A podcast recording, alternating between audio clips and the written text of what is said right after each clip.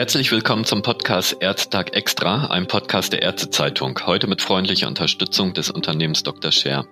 Im heutigen Podcast geht es um das Thema getreideassoziierte Darmerkrankungen, das Reizdarmsyndrom und auch die Overlap-Problematik.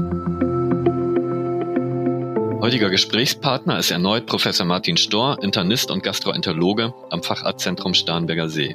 Grüße Sie. Hallo, Herr Professor Storr.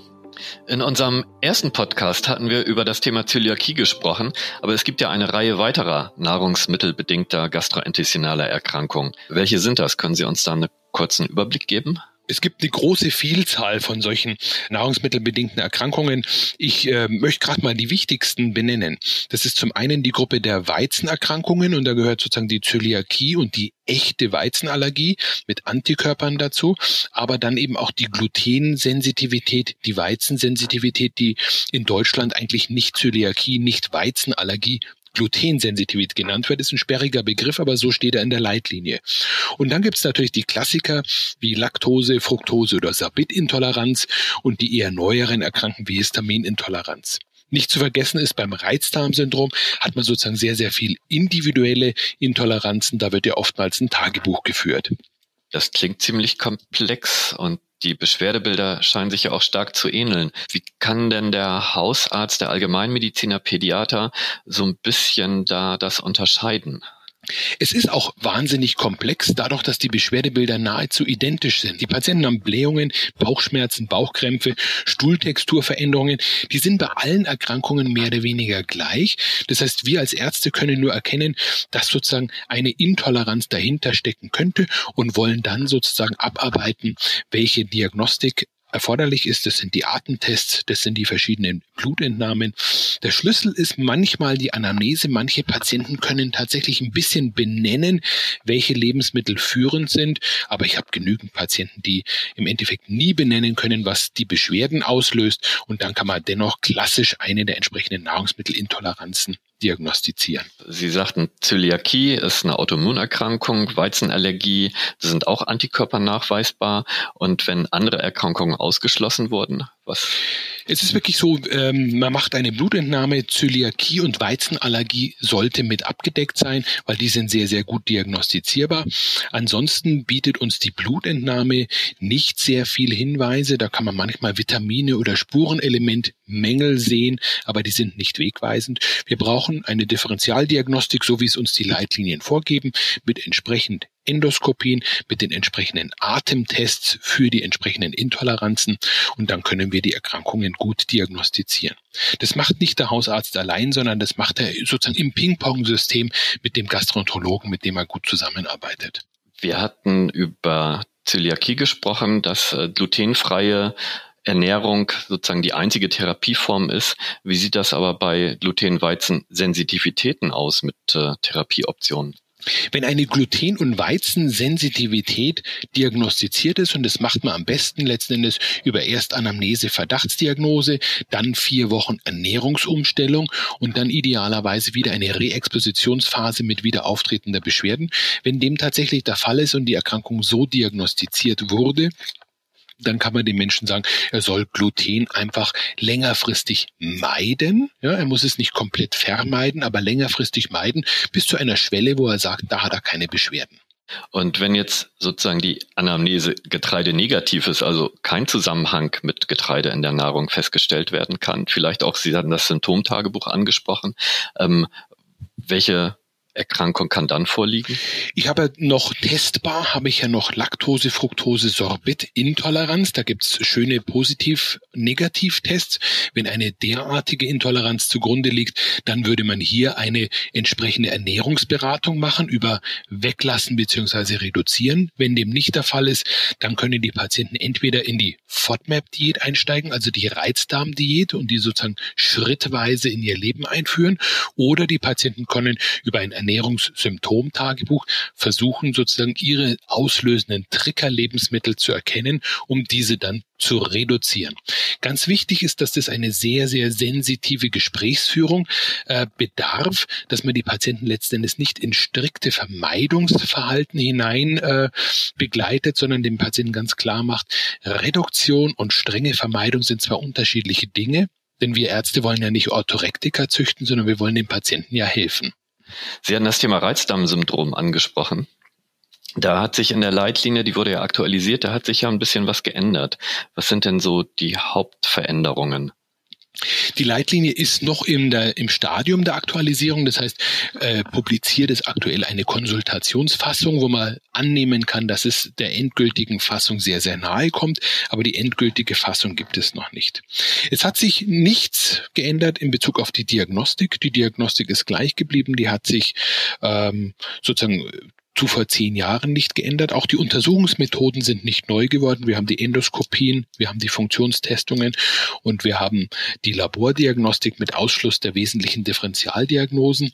Und äh, wir haben auf Seiten der Therapie äh, das ein oder andere, was neu ist sehr viel Änderung hat es gegeben sozusagen bei der Ernährungsumstellung. Da gibt es sozusagen die FODMAP-Diät, die jetzt sehr im Vordergrund stehen wird, weil sie in klinischen Studien sehr gut getestet wurde im Reizdarmkollektiv. Und da gibt es auch die Erwähnung von Glutensensitivitäten, Histaminintoleranzen. Das sind neue Dinge, die man auch entsprechend diätetisch angehen kann. Auf der medikamentösen Seite ist leider sehr, sehr wenig dazu gekommen, aber das wissen wir alle. Es gab kaum Studienaktivität. Woher sollen dann neue Präparate kommen? Sie haben jetzt mehrmals den Begriff FODMAP oder FODMAPs genannt. Was ist das denn? FODMAPs. Ja, FODMAP ist ein Akronym, das steht für fermentierbare Oligodi- und Monosaccharide und Polyole. Das ist, streng genommen, sind es kurzkettige Kohlehydrate. Das ist das Happy Meal der Darmflora. Wenn die Darmflora Lebensmittel bestellen könnte, dann würde es FODMAP-reiche Lebensmittel bestellen, weil die Darmflora mit den in den Lebensmitteln enthaltenen FODMAPs Vergärungsprozesse anstößt und dabei entstehen Gase, dabei entstehen Substanzen und diese Gase und die Substanzen führen bei Patienten mit einem Reizdarmsyndrom zur Beschwerdeinduktion.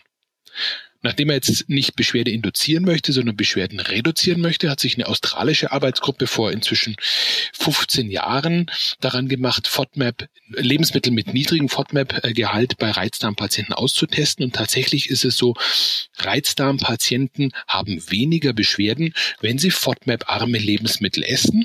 Und über die letzten 10, 15 Jahre hat auf, äh, durch weltweite Studienaktivität die FODMAP-Diät sozusagen die diätetische Behandlung des Reizdarmsyndroms übernommen und ist die Standarddiät geworden. Ein Reizdarmpatient sollte mindestens sechs Wochen mal FODMAP reduziert sich ernähren, um zu sehen, wie er mit einer Ernährungsumstellung seine Beschwerden selbstständig besser, bessern kann.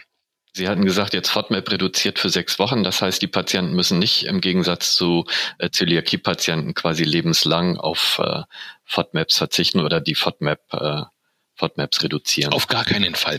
Im Endeffekt, das ist ja keine ursächliche Diät. Ja, die glutenfreie Diät bei der äh, Zöliakie ist ja sozusagen eine ursächliche Behandlung. Die FODMAP-reduzierte Diät beim Reizdarmsyndrom ist eine symptomatische Behandlung. Und die Studien sind ganz klar. Sechs Wochen streng reduzieren. In der Phase erlernt der Patient selber den Zusammenhang individuelle Ernährung und seine eigenen Beschwerden. Und dann soll er sozusagen schrittweise sein Ernährungsverhalten wieder ein bisschen normalisieren normalisieren, um für sich selber zu erlernen, wo ist denn mein persönlicher Threshold, an welcher Stelle muss ich aufpassen.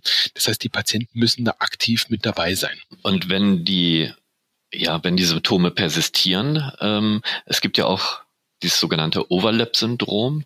Es gibt wahnsinnig viele verschiedene Dinge. Overlap heißt, dass letzten Endes andere Erkrankungen mit einem Reizdarmsyndrom zusammen vorliegen können. Das ist ja die Situation, mit der wir im Alltag beschäftigt sind. Wir haben Patienten mit einer Zöliakie plus Reizdarmbeschwerden und da müssen wir uns sensitiv ein bisschen durchbewegen. Beim Reizdarmsyndrom haben wir inzwischen viele Therapieoptionen, ähm, wenn Beschwerden persistieren. Wir haben die Ernährungsformen, äh, wo man den Patienten führen kann, also FODMAP oder Ernährungssymptomtagebuch. Wir haben viele, viele psychosomatische Angebote und das sind nicht nur Gesprächstherapien, das ist etwas, was der Mensch weniger möchte, sondern es sind viele Verfahren in der Selbstanwendung. Darmhypnose, Positivtagebuch für den Bauch, Achtsamkeitsmeditation, progressive Muskelrelaxation. Das sind exzellente Verfahren in der Selbstanwendung, die natürlich ein bisschen Eigenaktivität des Patienten voraussetzen. Aber diese Verfahren sind deutlich besser wirksam als medikamentöse Verfahren. Medikamentöse Verfahren stehen ja laut Reizhilfe ganz am Ende der Therapieentscheidungen und sollen sozusagen eigentlich nur noch für Restbeschwerden eingesetzt werden. Da müssen wir unserem Patienten manchmal auch so ein bisschen äh, die Informationen zur Hand geben, dass viel eigentlich Eigeninitiative erforderlich sein sollte. Herr Professor Storr, vielen Dank bis hierhin. Bitte fassen Sie zum Abschluss doch nochmal die wesentlichen Botschaften, die Take-Home-Messages des heutigen Podcasts für unsere Hörer zusammen. Das möchte ich gerne machen. Was könnten die Take-Home-Messages von heute sein? Das eine ist, Nahrungsmittel-assoziierte Erkrankungen sind häufig und sind eine Herausforderung für uns Ärzte. Aber wenn wir leitlinienkonform in der Diagnostik vorgehen und insbesondere daran denken, dann können wir die meisten Nahrungsmittel-assoziierten Erkrankungen sehr gut erkennen. An erster Stelle steht es immer, Zöliakie und Weizenallergie abzuklären. Das sind Erkrankungen, die wir sehr gut diagnostizieren können und die medizinisch natürlich auch konsequent behandelt werden müssen. Im Hintergrund treten dann Glutensensitivitäten, die verschiedenen Kohlehydratmalabsorptionen und das Reizdarmsyndrom, die sozusagen in der zweiten Diagnostiklinie abgeklärt werden müssen und die ja eher eine Ausschlussdiagnose sind. Je nach Diagnose brauchen die Menschen dann unterschiedliche Formen der Ernährungsberatung, die der Patient entweder von uns erhält oder mit Hinweis auf Bücher erhält oder wir schicken den Patienten zu einer Ernährungsberatung. Das ist ein Weg, den ich sehr, sehr gerne gehe, weil ich finde, die qualifizierte Ernährungsberatung ist etwas, was unsere Patienten essentiell benötigen. Ja, Herr Professor Storr, vielen Dank an dieser Stelle für das Gespräch. Ich möchte mich auch bedanken. Das war der heutige Podcast zum Thema getreideassoziierte Darmerkrankungen sowie Reizdarmsyndrom.